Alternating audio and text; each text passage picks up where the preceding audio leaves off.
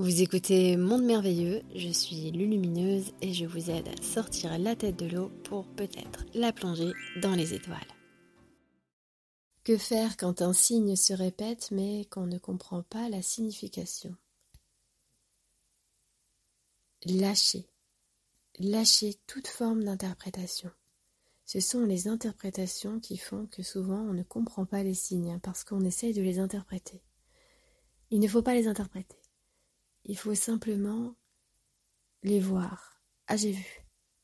J'ai vu ce signe. Je ne sais pas ce qu'il me dit.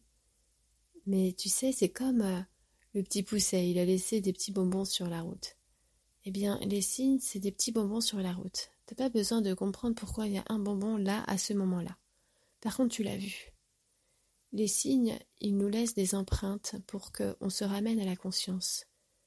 Ce sont aussi euh, des balises qui nous permettent Oh, ceci a été laissé pour moi, en moi, et tout de suite je m'intériorise. C'est magnifique.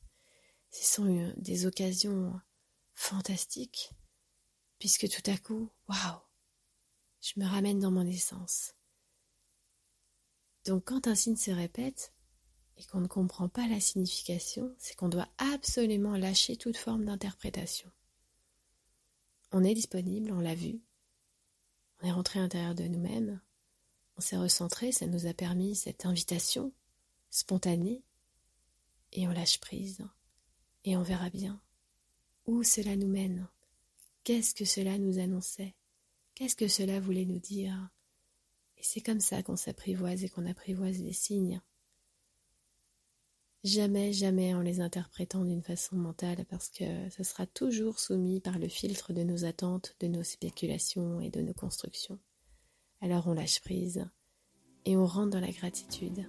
Et sur ce chemin de gratitude, on verra ce que ces signes nous ont apporté et nous ont permis de réaliser.